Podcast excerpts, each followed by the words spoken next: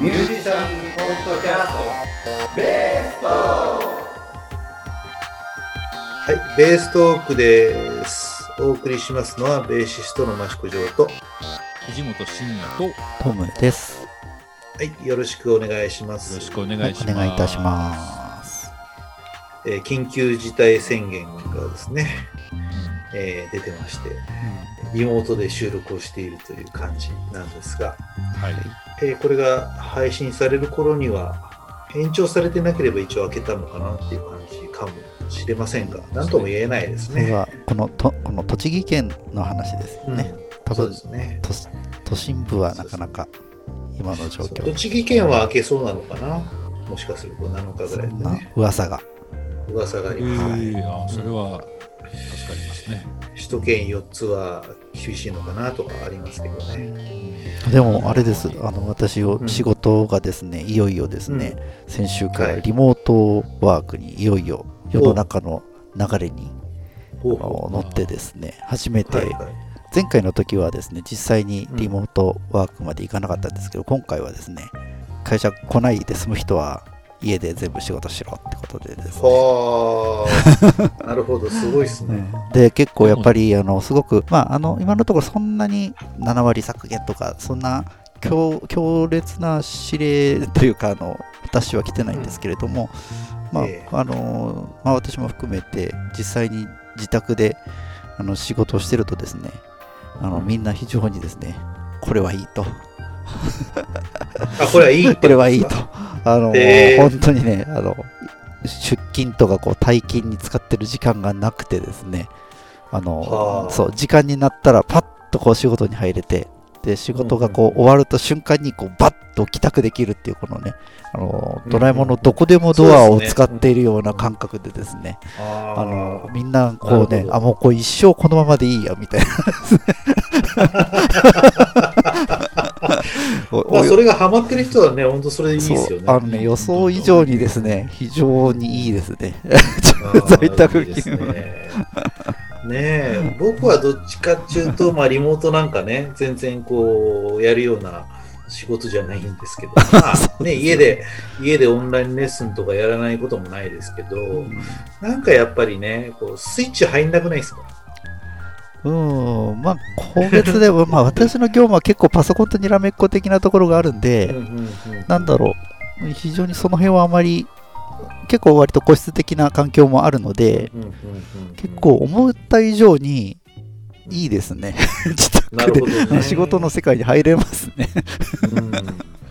これあのね、発表会前とかになると結構ね、譜面を書かなきゃいけなかったりするんですけど、うんやっぱね、家にいるとね、始め時がわかんないんですよ。ああそれはありますやっぱ始業が何時でとかって動いてないので、うね、レッスンは何時からとかありますけど、家だと全然やる気しないんで、もうね、スターバックス的なとこ行ってね、わざわざやったりするんですけど、ね、なんかこう、誘惑が多いじゃないですか。そうそれもでも一番私も一番不安だったけど、うん。今のところとりあえずそういったのは結構パッと切り替えてできますね。素晴ら素晴らしいですね。まあそういうちょっとちょっとしたあの変化がこのここに12週間。うん今あるようなね状況ですね。私としてね、これからまあ週の半分ぐらいリモートになったらいいですね、じゃあね。そうですね。とりあえずはねあの来週あ来週というか今これ収録してる時点で今週いっぱいはあの、うん。まあ2日だけなんですけどね今のところ自分がリモートにしてるのは、まあ、今後も継続するようだったらちょっと考えたいなと思ってますね。うんねうんずっとそう、ね、週2日ぐらいだったらちょうどいいですよね。そうですね。なんかずっと家にいるのもね。あそれはあります。あのね、運動をやっぱり普段でも運動してないのに、あのうんなおさらですよね。あの会社でのこううろうろしたりする、もうトイレ行くにしても、パッとトイレ行けちゃうから、全然運動にならないので、家にいる、それは怖いですね。お腹はちゃんと減るよね。お腹もそうそう減ってね、会社では我慢するのに、あの家にいるとね、コンビニでいろいろ買ったりとかね、なんか。カロリーの高いお弁当を食べちゃったりとかね。そういう。困っちゃいますね。うんそれは困っちゃいます。うんでも慣れたもんですねベねベースベーストークでリモートやってるから ね。ななんか、なんとなく慣れてきたね。俺はもう相変わらずこう、始まると、なんかノイズがすげえとかね、いちいちすごいですけど。今日も始まる前に一生懸命ね、こう、やって、やっとノイズがなくなって、うまいこと言ったと思って、繋いだら、まず繋がんなくてね。あれっつって。結局シンプルにパソコンのマイクを使うという ことになってますが。ね最近なんか本当よくできてるよね簡単にね。ねシンプルに本当に。びっくりしちゃう。ねやろうと思えばいろんなことがもうできちゃうからね。アイディアだけはいろいろ育ってきますね。ねそうするとあとはマシンの性能に結局そうですね。いくんですよね、うん。ハードの問題というかね。困ったもんです、困った困ったもんです。うんね、だってカメラねいいカメラ買ったぞとか言ったらさ、パソコンがついていかないとさね。画像取り込めないとかさそうそうそうそうそう。編集できないとかさありますね。うん当にすごいよねねうまくできてます、世の中、そうやって。ねえ、ほんとほんとほんと。あ、けどそ そういう話で今日もそうだ、そう今日午前中僕ね、そのロジックでなんかいろいろやってたんですよ。ロジックそしたら、ロジックって何？あの、なんだっけ、あの、あの編集ソフト？音音楽の。ああ。でいろいろやってたらね、うんやっぱり重くて、すぐ止まっちゃって、で、なんとかかんとかの数値を変えてくださいとか言って変えたら、さあ今度はこう、レイテンシーが出ちゃうわけですよ。あそうそうな、どうすりゃいいんだみたいなあ。ね。聞いたことあるね、その言葉はね。そうあのそうそう、YouTube で生配信とかするとさ、うん電波状況はいいけど、解像度がおかしいですとかさ。なんかいろいろ言われるんだよね。パソコンが重たくなってますとかね。パソコンが頑張りすぎてますよ、みたいなね。そうそうそうそうそう。その負担を減らしましょうとか言って、そうするとね、ねその、ね、訪れちゃったら困っちゃうしね、うん。うんどうしようかっていう時に収録が始まりましたけど。ね。そういうのもね、自然ともこういう環境だと強くならざるを得ないんでね。だんだん強くなれればね、うん、いいですね。いいですね。ベース会をリモートでっていうのはなかなか厳しいかなと思うんですけどね。そうだね。うんで、ネットセッションみたいなの結構できてるみたいじゃない？その音だけはね、そうね。結構タイムラグなくうんうん。できてるみたいだよね。うんそれはなんかね、まだそこは興味が持てなくてね。うんなんかね、そううんそこまでして、うーん、なんだろうな。やっぱ実際に、実際に音を合わせたいっていうね、感じはしますよね。そうね。うんうんまあ、これは1年後にどういう意見になってるか分かりませんが。ね、もっと気楽になってるかもしれないしね。ね、そうだあよね。のスイッチポンでセッションできますとかって言うんだったら、うんあの実際に会って演奏するのはもちろんやって、うんけどそんなに簡単だったらおまけでちょっとやるかぐらいなね。うんね。感じ、うん、今はさせネットでセッションやろうってなると結構そこにパワーを注がなきゃいけないじゃない。うん。まあ、それが普通になっちゃえばね、簡単にできちゃうよってなっちゃえばね。そうなったらなんかねあの一個の遊びとしてはできそうですけど。あ今はねーそうななんかこるんんなに大じゃないですか、変だったら会って音出した方が楽じゃんみたいなね。ね。って思っちゃったりもするしあとはやっぱりね本当に音を耳で聞くのか体で感じるのか、うん。うん。そうそうね。うん。大きな音で聞くっていうのはね、やっぱり重要だよね。うん。本当全然ヘッドホンっていうのはやっぱりちょっとねうんうん。なかなか慣れませんな。そうですね。うん。やっぱりね聞きたいね。ね。まあ、その、まあ、こちらの事情ですけどね、あの、ベーストークを一回取ったけど、お蔵入りになったじゃないですか。あそうそうそう。僕がそうそう僕がそうそうそう。これ人人為的ミスね。あ、ファイルなくなっちゃったとか消しちゃったのよ。そうそう。ベース、ベース本体のファイルがあもう取ってあって、うん。あ、ベース今回弾いてないから消そうっつって、うんうん。消したらこういうのも消しちゃってね。うん。ねそうそう。そう。慣れてくるとね、本当俺こういうのが出てきちゃうから、ねで、一回喋ったことをもう一回喋るってなかなか厳しいよね。そうね。うんなかなんか同じ新鮮な感じで喋るのはなかなか厳しいよね。そうね。なんかあの時の話をさ、また受け答えしなきゃいけないんじゃないかとか。そうそうそうそうそうそう。ね。まあ、その中で、なんかその時言ってたやつでさ、やっぱ生で聞いてくださいって話ちょちょっとしたじゃない、うんうんうんね、CD とかもさ、まあ、よっぽどね、家でいい環境でね、でかい音で鳴らす以外って、そんなに爆音で聞かないもんね。うんうんそうね。心地よい普通のね、テレビの音量ぐらいで聞くじゃない、うん。うんうんうんあれはやっぱりさ、すごくいいオーディオとかさ、ね、それこそレコードとかね、うん。いうやつをもうバツンとこう、ね、昔のジャズ喫茶みたいなね、うん。そうね。こう、爆音で聞くとやっぱり違うよね。違ううん全然違うと思うそうそうそう。でやっぱ生演奏だよね。ライブだよね。ライブハウスもやっぱ全然音違うしね。うんうんいや本当にそうねだからその辺から興味を持てるとね、いいよねって話をその時した記憶があります。うんうんねそれは本当に大事よねそうそうそう。だからまあネットでセッションできちゃう人はね、まあそういうの一回経験しといてね、ね、まあネットで環境でね、ヘッドホンつないでもまあ楽しいかなとは思うんですけどね。うんうんうんでも生音やっぱり知らない状態からそういうとこにはなかなか行きづらいんじゃないかと思うね。そうよねだってわかんないもんねだからまずは生音をね、バシッと出していきましょうと思いますが。まあそんなベース会が、まあ一応1月はお休みにしたんですけど、えー2月の20日に土曜日ですね。まず状況が良くなっていれば2月20日にやる予定ですので、声は大きく出せませんが、ベースの音はたくさん出していけたらなと思いますが、え2時から6時までやっておりますので、まあ、安全に気をつけながら、ぜひ参加をお願いいたしますと思います。まあ、予定はまだね、変わっちゃうかもしれないんで、その時はまたね、と思いますが、まあ、今日どんなネタがあるかなと思ったんですけどね、僕、車のね、あの、アライメント調整っていうのをしたんですよ。ね。それは何だってそれは何ですかって話でしょ。そう。そうそうそう。うん。あのね、話すと、まあ、まあまあなんですけど、えっとですね、まずね、パンクをしたんですね。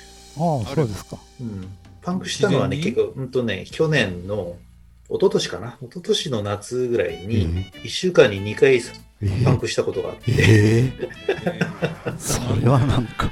あのね、角材みたいなものを踏み抜いてうん、バーストしちゃったんで、バあーンってね、結構衝撃的で、ーえー音も結構でっかい角材なの？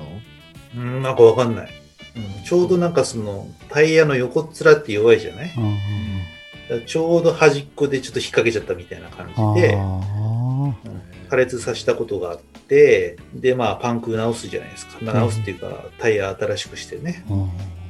そしたら、まあ、1週間後に同じような場所で同じようにね、またパンクしたんですよ。えーそういうえーそういう時ってどうすんの？いや、また買い直す感じだけどね。そのそのそのその現場でスペアタイヤつけるジャフを呼びました。そうだよね、もうなんか自分でダイヤ交換あれやる、ね、簡単だよとかってやる人は言うけど、できなくはないけど、もうものすごい暑くて、あね、夏暑いじゃない？あ最近の夏。うんあものすごく暑くて、その時ね、自分でやるのはちょっと無理っていうかね、ね、ジャフに2回ほどお世話になったんですけど、で、まあそういう話があってですね、去年の12月の頭ぐらいかな、11月の終わりぐらいかな、パンクしたんですよ。で、それはなんでパンクしたかっていうと、タイヤの外側と内側だけが異様に減っちゃって、おう。うん、真ん中の溝は残ってんだけど、その端っこだけ削れちゃうっていう状態になってて、うんタイヤのゴムの中からワイヤーみたいなのが見えちゃうぐらいえ。に減っちゃってね。で、もう減ってきたから早くタイヤ交換しなきゃなって思ってる矢先にパンクしたんですね。もう本当にそこから穴が開いてみたいな感じかな。だから派手にバーストじゃないんだけど、それでパンクして、で、その時もやっぱりね、あの JAF にお世話になったんですけど、やっぱね、アライメント調整した方がいいんじゃないですかって言われたんですよ。うんそこでね。で、それは結局タイヤの取り付け角度みたいなものが狂ってると、そのタイヤの外側とか内側とかに負担が来てるんじゃないかということで、そのあれね、なんつうの？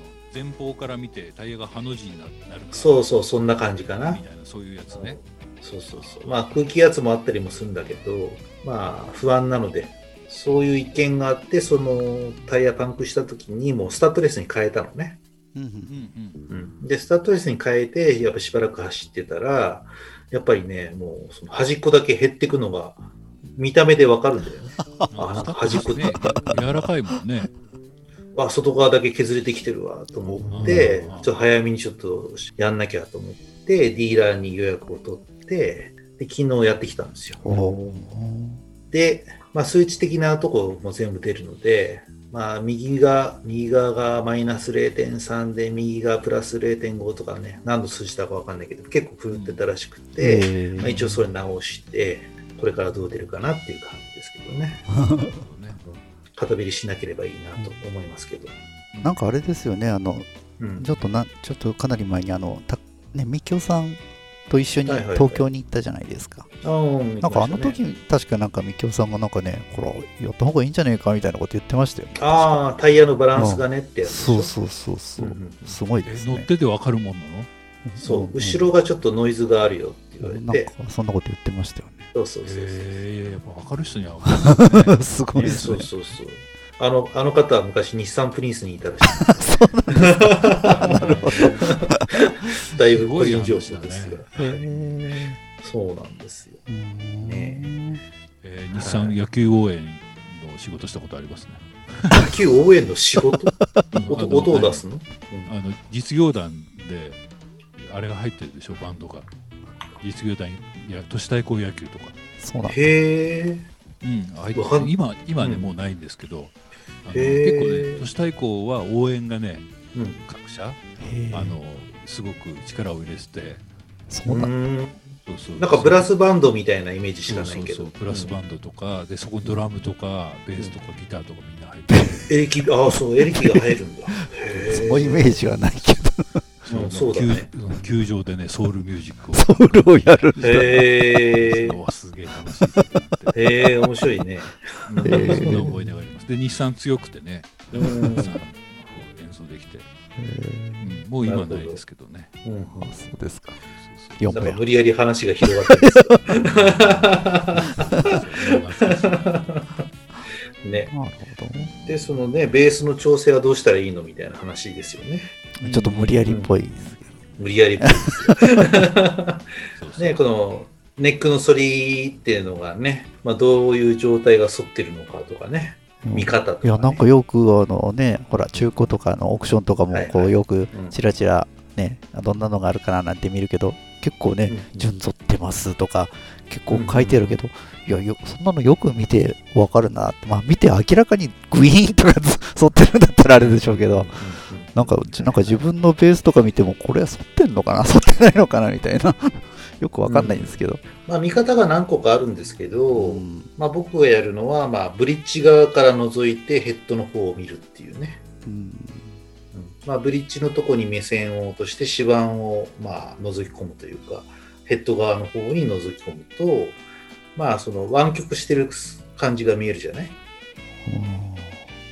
弦の方に湾曲してれば順反りで、弦の方と逆の方に行ってたら逆反りって言い方をするんですけど、見た目でわかるのはそういう感じかな。うん。見た目でわかるほど沿っちゃってるっていうのは、やっぱやばい状態なんでしょうかね。そうですね。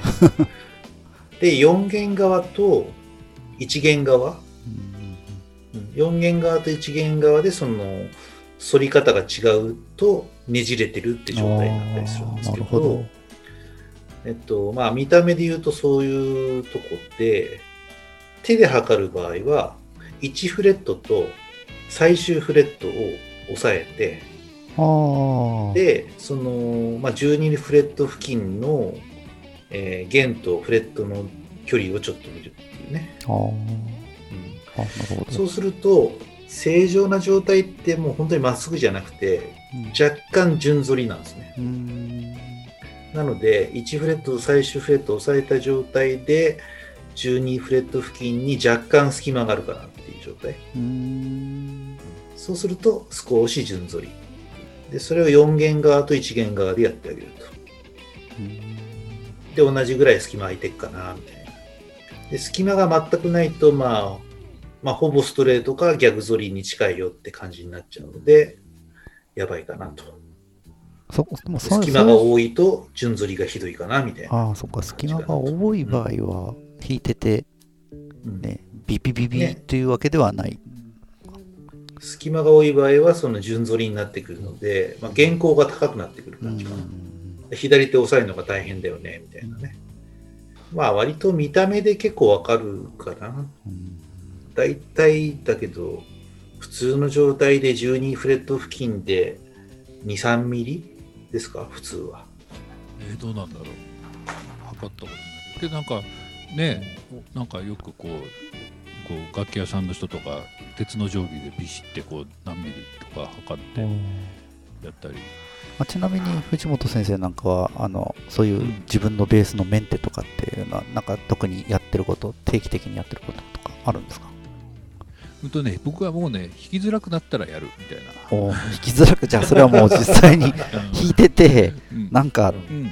なんかおかしいなっていう。い異変を感じる。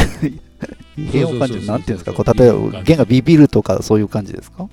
うんとね弾きにくいなって思ったら。弾きにくい。うん。そうそうそう。これはなもうねビビるとかになるともうかなりなうん異変なわけですよ。そううん。うんうん。その前ぐらいかな。で抑えなんとなく、うん、感覚いつもね。力がこうなんか入れにくいなとか指の。そうそうそう。なんかおかしいなってなって、そうそう。ちょっと弾きやすくしようって言ってちょこちょこいじるような、なんか基本的にこうね、あの、弾くことがメンテナンスだと思ってるので、ああうんな毎毎日弾ければ一番ベストですよね。うん。で毎日弾いてる中で少しずつその状態変わるのがどっかで、まあ、我慢できなくなって高くなってきたなとかねビビってきたなとかっていうのが出てくると、うん。まあ、調節するんでしょうけど。うん。まあ、まあそうそうそう、ね。楽器がこなれてくるともう調整しなくてもあもう動かないかなみたいなこともあるし、うん。うん。まあ個体差にあるけどね、そうだよね。うんうんうん。だもう動かないやつは動かない気動かないやつがします、ね。は動かない、ううん。ん何をしてもね。うん、僕が今使ってるやつは1本はもう20年以上使ってるけどガンガン動くし、ああ、動くんだね。そうそうそう。あとこの70何年のベプレベは何をやっても動かない、そうだね。俺も70の、75年か。75年のやつは動かないかな。一回その、フラット弦張るとね、ちょっと ちょっと順ずるけど、うんあちょっときついもんね、フラットのうん方がねそう。そうそう一回だけ、その、リペアしてくれた人が、そのトラスロット半周だけ動かしていいですかっつってそうそう、動かしたことあるけど、うん、それ以外ほとんどいじったことないですね。やっぱねそうそう。でまあいねさっきのトムさんの何かやってることありますかっていうので、まあ、うん。さっきのは僕の意見なんですけど、うん、と僕のその楽器屋さんでねアルバイトした時のうん。そういうような質問をされた時の答えはおあの季節？うん。季節ごと？あのねやっぱり冬乾燥するからね逆ずるわけですよ。でね。やっぱ梅雨時期になると順ずってくるわけですよ。へえね、なんで順ずると原稿が高くなってで逆ずると音がこう詰まってビビってしまったりっていう風に、はい。あのはい。木なのでうん。あの湿気とかにすごく左右されるので季節の変わり目にもし自分で分からなかったら季節の変わり目にその新しい弦持って楽器持ってって 楽器屋さんにあの車と同じで半年点検じゃないですけど でポンってやってあげるとあのね。良いと思いますよっていうのがそれお店の人のをずっとアルバイトで言ってます。割とね、そんな、まあ、ね、今だとどうなのかわかんないけど、まあ、楽器屋さんとかってもう、用がなくてもなんか言ってたじゃない？そうね。で、ついでになんかちょっと、なんか沿ってきたような気がするんだけど、みたいな話をすると、あ、じゃあちょっと見ましょうか、みたいな感じでね、うん見てもらったりとかしてた記憶があるので、うんまあそういうなんかね、おなじみなとこ使ってね、えーお手軽に見てもらうっていうのは一つかなと思いますよね。で、まあ、本格的にやっぱりリペアをするって場合は、うんやっぱり自分でこうね、えーこの人だったら信用できるって人が探せるといいのかなとは思ってますね。そうですね。うん 信用とね僕はあの栃木県のさくら市にあのギターを作ってる人がいるんですけど、はうん。まあ、その人が、まあ、エレキも全然あの調整できるよっていうんで何かあったらその人の家に行こうかなっていう感じの、ことはありますね。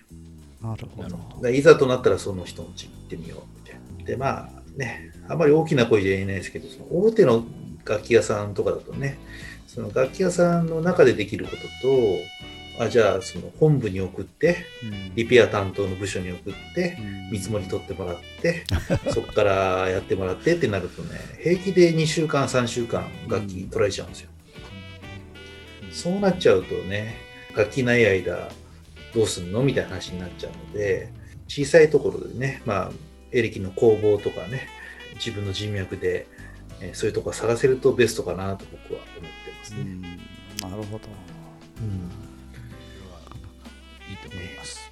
なかなか大きな声では言えません。みんな聞いてますあとはね、できることはね、自分でやっちゃうっていうね。それがなんか怖いんだよなもう結構やるんですけど、あのね、やっぱベースマガジンを見て育った、ね、世代なので、ある程度ね、自作でこうフレットレス作ったりとかね、してた頃とかは、ある程度こう、ネック外してみようかなとかね、結構やりましたよ。うん僕も一本こうしたことある。ね。で、昔のさ、昔のフェンダージャパンとかって、その、ネック外さないとさ、トラスロットいじれなかったじゃない？うんうんね。で一回外して、見えないとこにこうトラスのネジがあって、で、もう一回はめて、弦はめてみたいなことしないとトラスロットいじれなかった時代なので、まあ、その頃はやっぱりね、お店に出してって感覚なかったから、見よう見までのね、外してみてね、トラスロットいじって、みたいなことやってましたね。うん。うんそうそう。まあねけどこれ危険危険っていうかまあもちろんねもう僕も自分でや,、ね、やっちゃうんですけどあの自分で回してそのトラスロットを折るでしょ？そうするとめちゃくちゃ直すと高いのでそうしたらね買った方が早いっていう話になるわけですよ。ね、そうだよね。うん。まあ、折るとこまで行っちゃうとね。うん。そうそうそう、うん。でね意外とね折れるんですよ。意外と。そうそうそうそう。意外とね回しすぎちゃったってこと。そうそうそうそうそう、んなんかさ自分たちだとあんま経験ないじゃない。楽器屋さんでそのアルバイトしてる時に結構折折れる折る人いたんですよね。はあ。へえ、うん。お客さんが折っちゃったって持ち込んでくるってそうそうもう聞かないんですけどって言ったらもうあ折れてるねとかね。うん。カラカラカラってもう空回りしちゃってたなるほどね。うんすごいことになってたりうん。ところがあって。ね。なんか、うん、カラカラカラは違うかな。まあけど聞かないとかねあったんですけど。あ。一応そういう危険性もありますのでーそうだよね。ご注意くださいませ、ううん。んうん。高いからね。ね。うん結構だから、あの自分でやれる範囲はここまでかなって決めてやってる節はありますけどね、僕もね。そうね、うん。そういうのあるね。あのピックアップの距離、ピックアップの高さかな。ピックアップの高さは結構その気をつけてますね。うん。あれってさどどうやって判断するのかしら？あの興味あるけどね、やったことないんだよね、あのね、うん最終フレットを押さえて、うんピックアップと弦の距離が4ミリ。っていうのをそのベースマガジンで見たことがあり、うん。うん、それで1弦から4弦までを、まあ、4ミリ基準で合わせるじゃない？うん。でその後にこう各弦を弾いてバランスをとってあげる。要は4弦って太いからうん。太い方がでかい音するじゃない？信号がね。で4弦側は4ミリより遠くしたりとか1弦側は4ミリより近くしたりとかいろんなポジション弾いて例えば4弦の5フレットと3弦の7フレット弾いた時に同じぐらいの音量かなみたいなね。4弦が大きくて3弦がちっちゃいとかだと気持ち悪いじゃないですか。うんうんね、まあ基本的にまあ同じ音量が出るように1弦側が近くて4弦側が遠くなるように。調整は自分でしてますね。どなるほど。4ミリね。4ミリっていうのは。4ミリ、4ミリ基準で僕の生徒さんとかで、新しい楽器買いましたみたいな人でね、レッスン来て、えーパッと見た感じで、ピックアップが近い人が最近多いのかな。へえ。うん。でむすむちゃくちゃピックアップが近くて、うんアンプに突っ込んで弾くとね、アンプが歪むのね、うん下手すると、近すぎて。近いとパワーは出るんだけど、出過ぎちゃって歪んじゃうのね。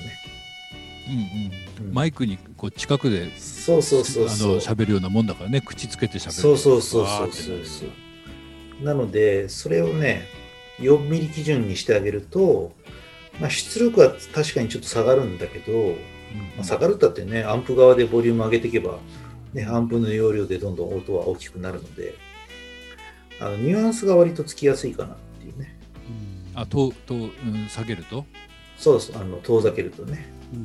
要はこう、スラップでプルの音とかバーンって出すと、そのプルの音はもう歪んでるみたいな感じになっちゃうわけだよね。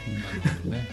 うん。それがちゃんといい音に聞こえてくるニュアンスつきやすいので、4ミリは割とお勧めしています。ピックアップはねコイル磁石だからそうだね。あんまり近すぎると振動がうん。にも影響しますよねうん、綺麗な振動あのサスティンサスティン？そうそうそう。影響するとかしないとかって聞いたことがあとはパッシブかアクティブかで割と変わるみたいですね。あうんとうん。距離、距離感が。アクティブピックアップ、そう、アクティブの方がね、近い方がいいみたいな話がある。逆っぽいけど。ね。パッシブはちょっと4ミリ基準で、アクティブはもうちょっと近くてもいいっていう感じかな。はい、回路がパス回路がアクティブだったらって感じ？かな。ん？アクティブ、そうそう、回路がアクティブだったら、うん近くても OK みたいなことらしいです。で、そのピックアップの距離、まあ、これぐらいじゃないかなっていうものとか、まあ、あと原稿のね、弦の高さ、原稿の好みとかもあるじゃない？ね。原稿はどれぐらいが好みですか？僕ね、その数値をね、数値をね、測ったことがないんですけど、本当ね、僕はね、意外と高いみたい。みんなね、わ、高えっていうので、うん、俺も高いよね、割と、ね。特にね、プレベとかは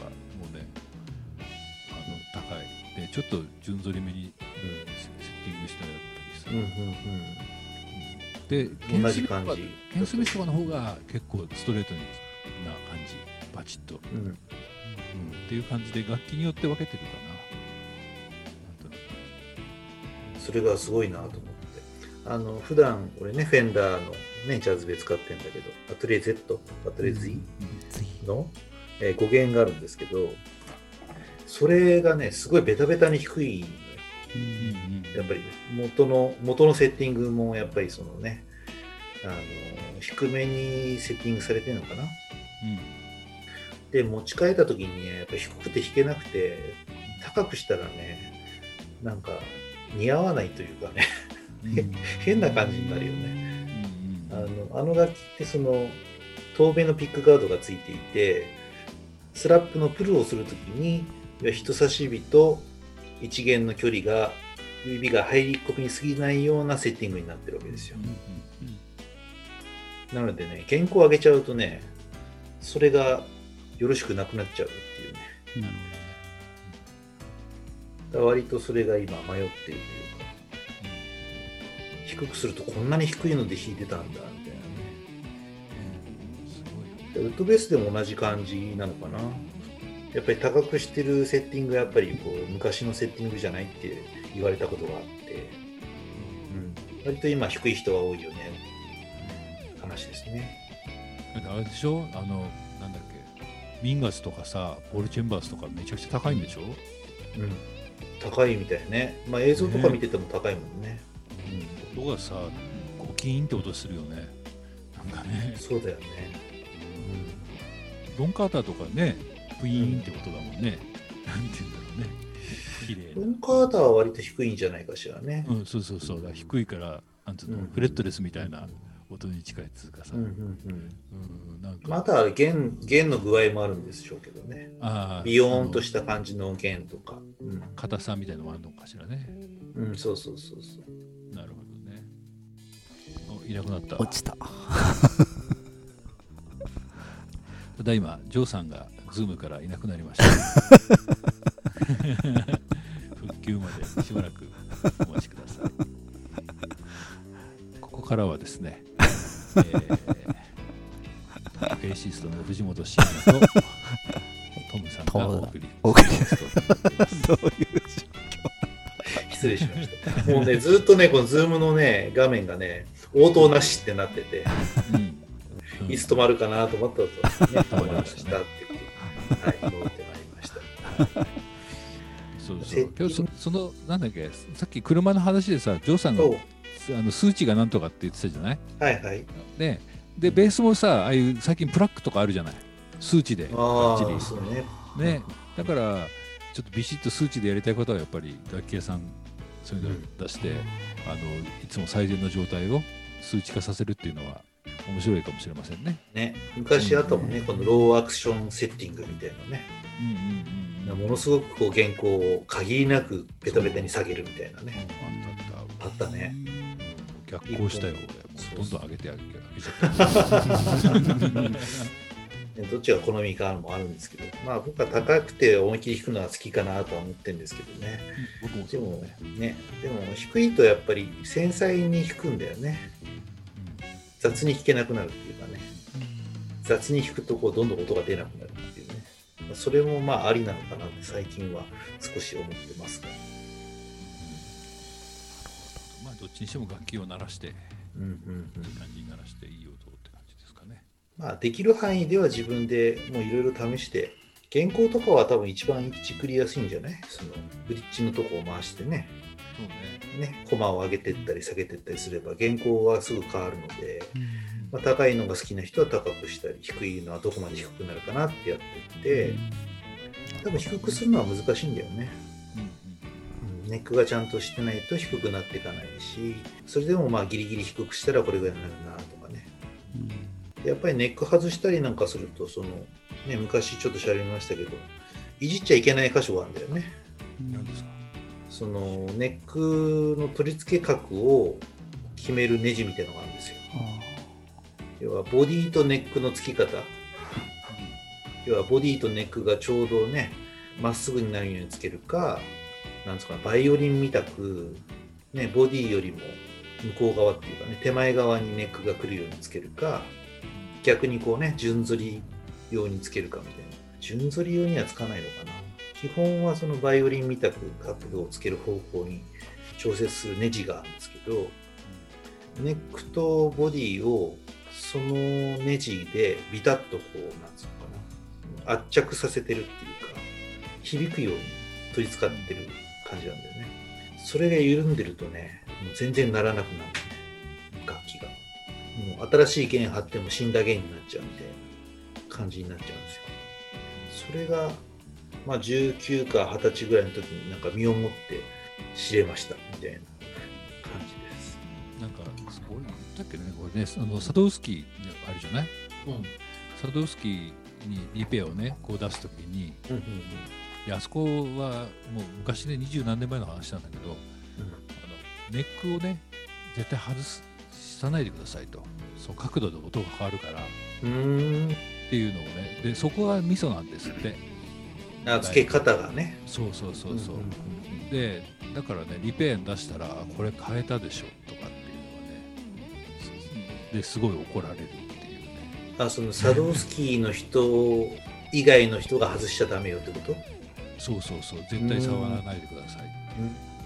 な感じで販売してて。だそのサドウスキーの東京の人はそのニューヨークで働いて修行した人で、でサドウスキー東京っていうのを作ってっていう時代なんだけどえいやそんなに違うんだなんてね。思ったことがありますよ。ーね。一発でわかるんですよね。コントラバスの昆虫みたいな話かな、ああかね。中にあの柱が一本立ってて。ボディの中のやつそうそうそうそう。あれもねやっぱね。動かしちゃダメっていうよね。そうそうそうそう。僕ちょっと昔自分でいじった頃があって冬場と夏場でやっぱねそのネックが反るとかじゃなくてねボディが大きくなったり小さくなったりするんですよ。えそれによって原稿が変わるのね、ーああなるほどね、でそれを調整するのにあのブリッジのところっていうかコマのところを、まあ、高くしたり低くしたりするアジャスターっていうのをつけたりするんですけど僕の楽器はそれがないんですねなるほどね。そのネジみたいなあるもんね。そうそうそうくるくるって回すやつね。そうそうそう。まああれをつけることによってそのまあ、ね、原稿は変えられるんだけど、まあ、響きが悪くなるっていう説もあったりして。でまあなんとなくつけなかったんですけどそれをね夏場と冬場でその昆虫の位置を変えて原稿の高さを変えてやろうって思ってた時期があって。うん。なんか自分でいじってた時期がちょっとあるんですけど、うんでそれでねやっぱりねうまいこといかないとまたやり直さなきゃいけなかったりとかするし、まあ、最終的にはね前にも、ね、話に出てきましたけど原バス屋さんっていうところでね、まあ、ネックが落ちちゃって貼ってもらった時に、まあ、そこで改めてちゃんと立ててもらったんですけどもう全然なり方が違うのね。本当専門の人はここしかないってとこにピタッと立てるっていう技はねここまではやっぱり分からなかったですね。うんすごいよね。何センチとかはもう基本はあるんだけどコントラバスの世界はね本当にみんな個体差が激しいのでそういうのは分かって立てないとダメだなと思いました。だから昆虫立てって売ってんですよ。今映像ねないですけどこういうこういうのがあるのね。あ立てる道具？立てる道具。ああなるほど、ね、先っぽにこうねあの昆虫を刺すところがあってここで刺してグッて中にこう入れ込んでこれでこう角度をコンコンコンって変えるようなものがあるんですよ。面白いね喋るところでねこうやってとか言ってますけ なんかあのななんつうんだろうね。あの調律するハンマーみたいどそうね。なぐらいなうんで結局そのネジがあってなんかボディ開けてっていう構造じゃないじゃない？もう全部のり付けっていうかね肉輪ではっついてるので中を探るのはあのサウンドホール？F ホールって言ってね、この穴が開いてるとこしかないわけですよ。あそこからこう無理やりこう入れてこう中でこう斜めにねこう刺して細いライトで照らしながら鏡とかを使ってね中の様子見ながらうまいこと立てなきゃいけないので超大変なんですよあのガラス瓶の中で船組み立てるみたいなやつ。あボトルシップみたいなやつ。ああいうのに近いんじゃないきっと。あね。そうそうそうなんかさ全然緻密じゃないんだけど逆逆のね話でさえフェンダーのさ昔のやつって段ボール入ってたりするじゃないって話もしましたっけね昔。え段ボールで送られてくるってこうんネックのねジョイントのとこにね段ボールが挟まってたりするんだよ。木の板とか。とああ抜いた時にね抜いた時うんうんがあのネックを外した時に、ね、外した時に、でなんだこれゴミ挟まってんじゃんっつってうん。外したら音が悪くてさああほんとその木の板でさそのその木の板の場所でさうん。あの角度調整してたんだっつうね、ね。うんうん、すごいよねその要は取り付け角度をそれで決めてたってことでしょ？そうそうそう。紙一枚とかさ、うん。そういうのあったわそれね。ですげえ雑なな感じだけどすごい緻密な調整緻密というのかなそれは。うんうん面白い。職人技なんじゃないそうそうそうもう。そうなんですよ。だからまあある意味その安い楽器とかでも一回こうちゃんと組み直すと音が良くなったりとかするね話も聞きますよね。そううん。うん。だからそれはもう元のポテンシャルがどうかで変わるんだと思うけど、うん。えね本当にネジの締め具合とね。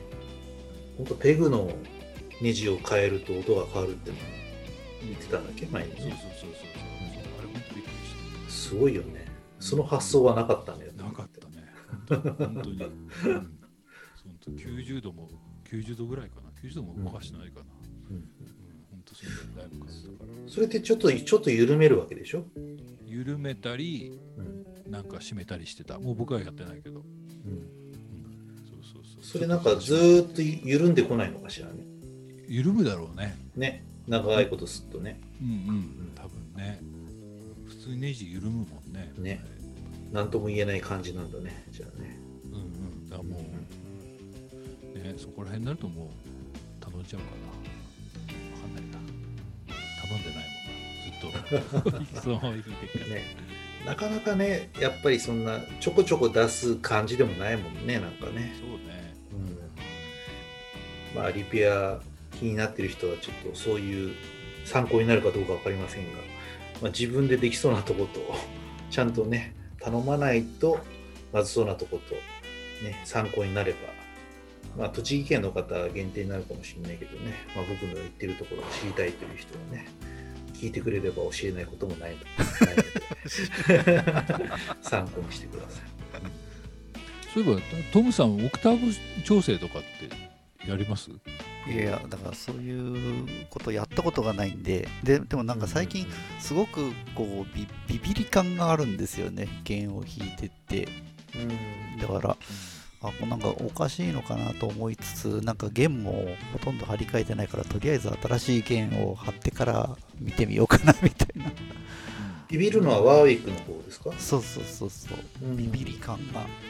まあでも最近なんかまたあんまりそれも感じなくなってきたからまたちょっといろいろ環境が変わってるのかな、うん。まあ僕ができる範囲だったらちょっと見てこういう状態だなぐらいはなんとなくわかりますけど、うんもうもうかれこれなんだかんだ言って5年ちょうど5年経つんですよあれを買って。なるほど。あもう5年経つんだ。意外と意外と5年ぐらいなんですね。そう意外と5年。意外と5 年。そうなんです、なるほどなるほど、うん、ね本当自分でできることは僕はやっちゃう派だったんですけど。うん。まあまあ何にも知らないとこからね一からやるよりかは、うん出しちゃった方が楽って場合もある、ね、出すところは本当ねもういいろんな人いますからいろんな情報でこの人良さそうだなって人を探してですねなるほどね、しっかり何かあった時はその人に頼めば問題ないっていう人をうん探せると一番いいかなとは思いますね。そうオクターブ調整ね。ね、原理が分かれば自分でできちゃうんだけどね、誰もうんね。あのオクターブ調整って検索してみんなやってみてください そうあれが意外とね、狂ってるとね、楽器が音痴になっちゃうんでね。うんまあいろいろ面白いと思いますよねやってみるとねそうそうオクターブ調整あれってなんかね、聞かないやつは聞かないね。うんああもう足りないってやつねそう。あの、うんなんでか分かんないけど、やっぱりちょっとね、ちょっとお安い楽器になってくるとね、どうやってもオクターブ調整合わない。なんかねそうなんですよ。ね一元の方だけずいぶんなんかそうそうそうそうそう。コマがもう後ろまで来ちゃってるあ全然合わないんだけど。抜けちゃいそうとかさあるよね。うなんだろうね。もう元の感じだろうねきっとね。いやいやね。いろいろありますよ。まあ面白いですね。てな感じですかね。そうですね。意外とベースの話に持っていけたかと思いますが。うんうんじゃないですか？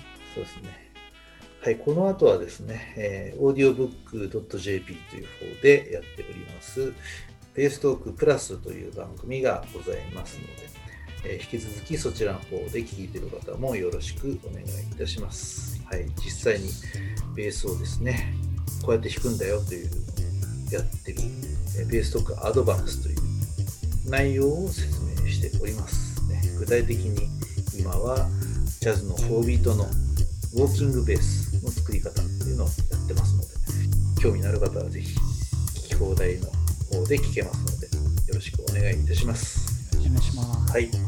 ということで、お送りしましたのは、ベーシストの益子亮と、藤本慎也とトムでした。はい、ありがとうございました。ありがとうございました。